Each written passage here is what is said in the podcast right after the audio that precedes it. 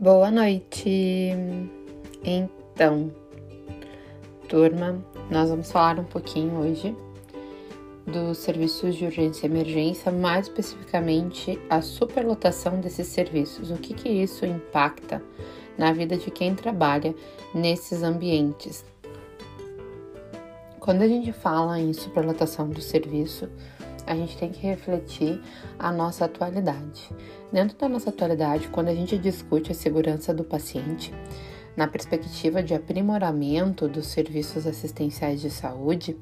a gente se depara uh, com conceitos que são diferentes, né, que diferem dos pressupostos das precursoras da enfermagem moderna, como a Florence e a Anna Neri, uh, na utilização de tecnologia, porque na época delas a tecnologia não era uma aliada do processo de saúde como ela é hoje uma aliada.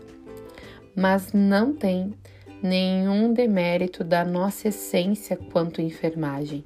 porque os locais de saúde, eles ainda continuam sendo locais em que a ciência, né, a ciência do, do cuidado ainda prevalece e o cuidado é voltado, é focado para o ser humano. Então, dentro desse sentido, né, na atualidade, a segurança do paciente ela tem uh, sido definida e ancorada na perspectiva de que durante a assistência em saúde, nos diversos níveis de atenção, a gente tem que promover uma redução do risco de danos desnecessários oriundos da nossa prática de cuidado. Dentro da diminuição desnecessária desses danos, né, aceitáveis a um nível mínimo, uh, a gente tem que ter o comprometimento, né, e, uh, comprometimento quanto profissionais de entender uh, que esses dan danos, por menores que eles sejam, eles são incidentes e que esses eventos eles vão nos causar circunstâncias que poderão ter resultados resultados que podem uh, ser corrigidos e resultados que não terão correção,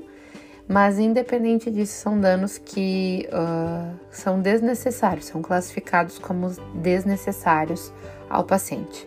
E por que trazer isso quando eu trago um, um áudio para vocês falando de superlotação dos serviços de urgência? Porque muitas vezes se acredita que dentro dos serviços de urgência e emergência a gente não consiga uh, realizar as práticas de segurança do paciente. Mas eu faço uma ressalva, uma ressalva muito importante, da importância de dentro desses serviços os critérios de segurança do paciente serem bem executados, porque isso diminui uh, os agravos já do paciente que adentra, né, chega nesta porta de entrada geralmente com em situações críticas ou complex, complexas. Então, nesse cenário, uh, a gente vai dizer que os serviços hospitalares de emergência são, né, certamente a porta de entrada do nosso sistema único de saúde e pensando no nível hospitalar, né? E as suas ações são baseadas, né, na rede de atenção às urgências e emergências que vai descrever né, as atribuições uh, deste serviço como mecanismo assistencial.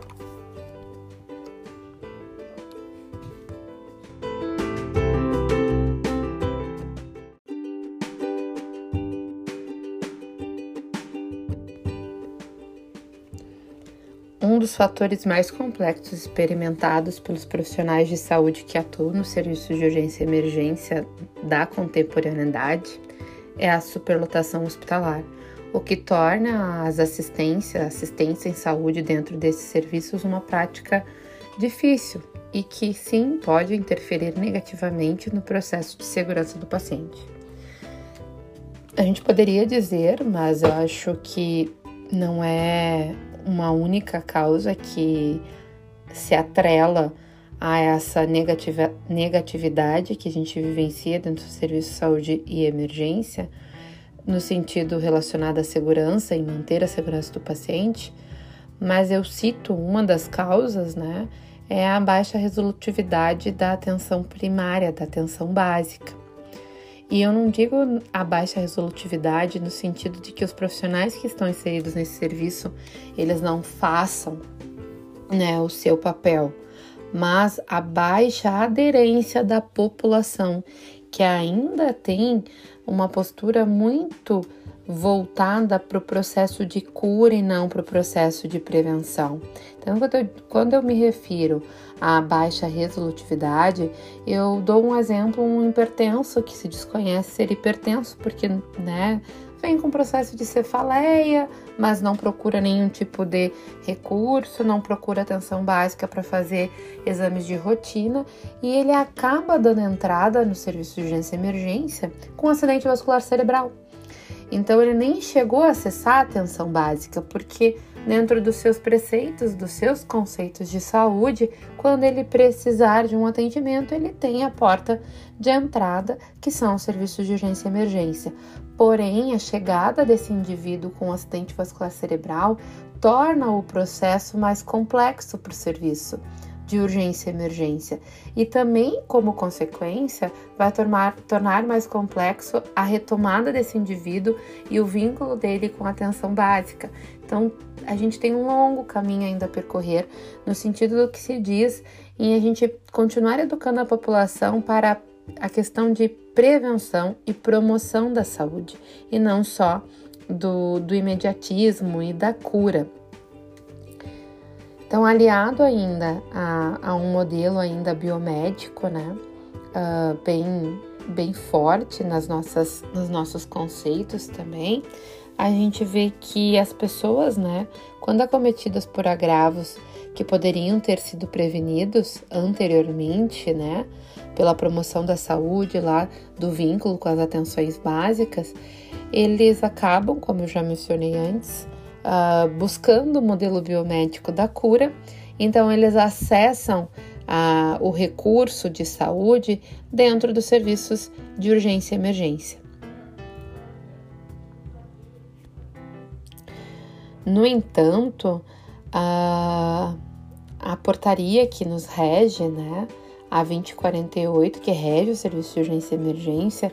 ela vem sendo né, proposta no sentido de que a gente possa a realizar um bom acolhimento dos nossos usuários, dos usuários que acessarem a porta de entrada do serviço de urgência e emergência, e um, uh, um dos critérios adotados né, pela portaria é a questão da implementação do acolhimento com classificação de risco, que dá a nós, enfermeiros, uma, um protagonismo do cuidado muito grande, uma vez que né, os protocolos próprios, né, institucionais ou protocolos específicos de classificação de risco, ele dá ao profissional da enfermagem, né, uh, um, um aval da classificação da prioridade do atendimento desse indivíduo. Então, aqui dentro dessa, ó, nova perspectiva de avaliação, a gente acaba tirando um pouco o modelo biomédico de cena e compartilhando do cuidado.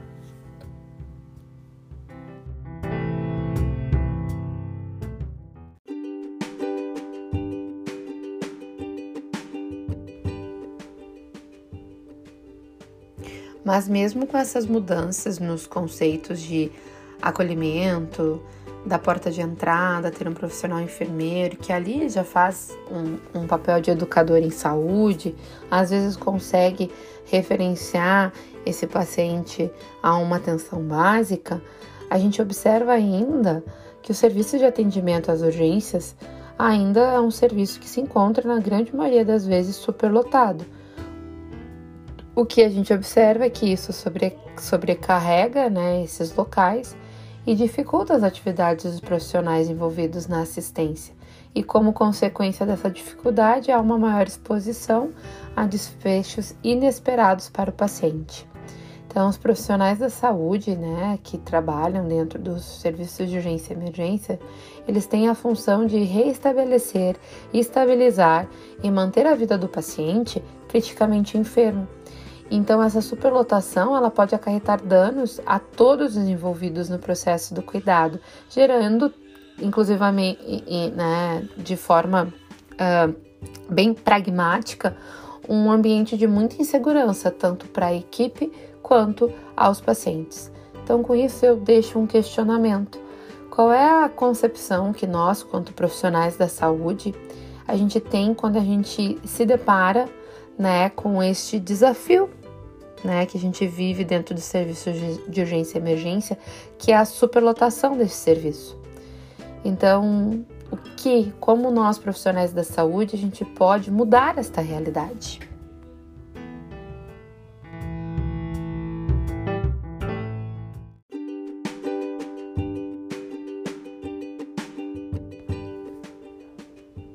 E não com a intenção de responder o meu questionamento anterior, eu vou apresentar um pouquinho do que a gente tem de configuração dos serviços de urgência e emergência. Então, o, o serviço de urgência e emergência ele está configurado dentro do nosso Sistema Único de Saúde na, na, na ótica, né, na, na perspectiva de promover a integralidade e a universalidade uh, do atendimento contínuo dos usuários, dos usuários que nos procurarem, acometidos por situações traumáticas, situações clínicas com eminente perigo de morte e possibilita, né, possibilitando então imediato atendimento a essas, a essas intervenções clínicas necessárias. Entretanto, a gente tem que observar, a gente observa, né, que alguns resultados, né, eles impactam, né, uh, no, no direito de ir e vir do paciente. Quando a gente diz que a gente tem como um desafio a superlotação dos, dos serviços, e muitas vezes a gente tem que redirecionar esses indivíduos, esses usuários, a outro tipo de atendimento, ou que a gente tem que deixar né, dentro da classificação, uh, ele esperando um tempo mais prolongado para atendimento, a gente está sim uh, indo de encontro com que a segurança do paciente diz que não seria o correto. A gente está assim promovendo né, uma maior probabilidade de algum incidente acontecer nesse período.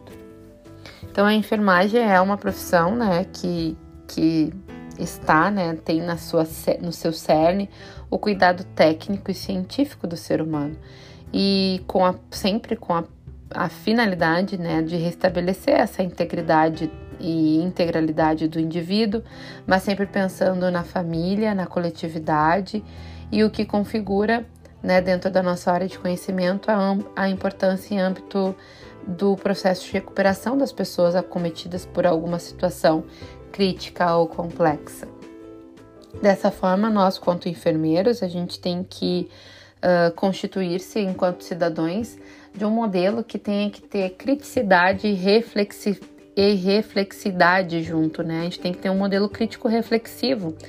que seja capaz de desenvolver, né, dentro da nossa do nosso ambiente de trabalho, sempre em preceitos, né, éticos, né? Uh, o, pensando em questões de humanização, mas que a gente busque uma resolutividade, demonstrando a importância do nosso papel nos diversos cenários assistenciais em saúde, mas em especial dentro do serviço de urgência e emergência.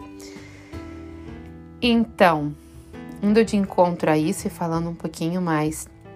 do tempo né, ah, de permanência desses indivíduos dentro do serviço de urgência, que é outro fator que implica para a superlotação, a gente vai e se depara com um sistema uh, interno, às vezes dentro da rede terciária, que também, por não ter um processo lá na rede primária e secundária de promoção e prevenção, mas muito mais ligado esse processo de promoção e prevenção pela ótica da população, a gente tem também um déficit, um déficit né, percebido dentro das unidades de internação, com, com tempo de maior, uh, de maior permanência desses indivíduos para tratar patologias que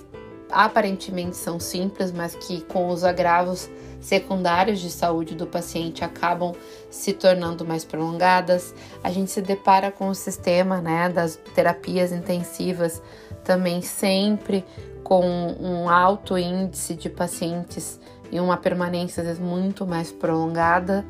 Então, isso reflete lá dentro do serviço de urgência e emergência. Quando a gente não consegue atender a demanda dos usuários na atenção primária ou na atenção secundária, ele vai acessar a, atenção terciária pela porta de entrada principal, que são os serviços de urgência e emergência. Acessando essa porta, se essa porta né, não tem como escoar ou dar a resolutividade momentânea e dar o devido encaminhamento, os pacientes vão permanecer nessa unidade aguardando uma unidade de terapia intensiva ou a própria unidade de internação para dar continuidade no seu tratamento. Porém, se na UTI e nas unidades de internação a gente não tem uma rotatividade, isso impacta lá na porta de entrada e impacta na superlotação do serviço de urgência e emergência. Então, a superlotação dos, em serviços de saúde é uma situação altamente perigosa para os usuários, bem como para os profissionais envolvidos na assistência, e gera sérios problemas na rede assistencial, pois exprime a ineficiência dos serviços, né, que nos dão o suporte para a rede de urgência e emergência e acaba saindo daquele modelo uh, de uh, centralizado no cuidado e na promoção e prevenção da saúde.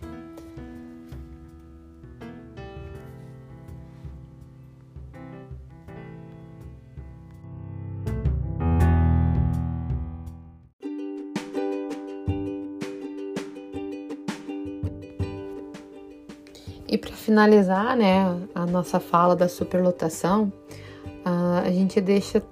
né, aqui registrado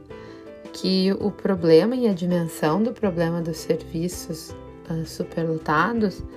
ela é muito maior às vezes do que a gente imagina e do que a gente visualiza quanto profissional de forma in interna, né, dentro dos, dos nossos serviços. Porque para a gente poder ter uma solução desse problema, a gente vai ter que ter uma efetividade organizacional, mas uma efetividade que seja factível,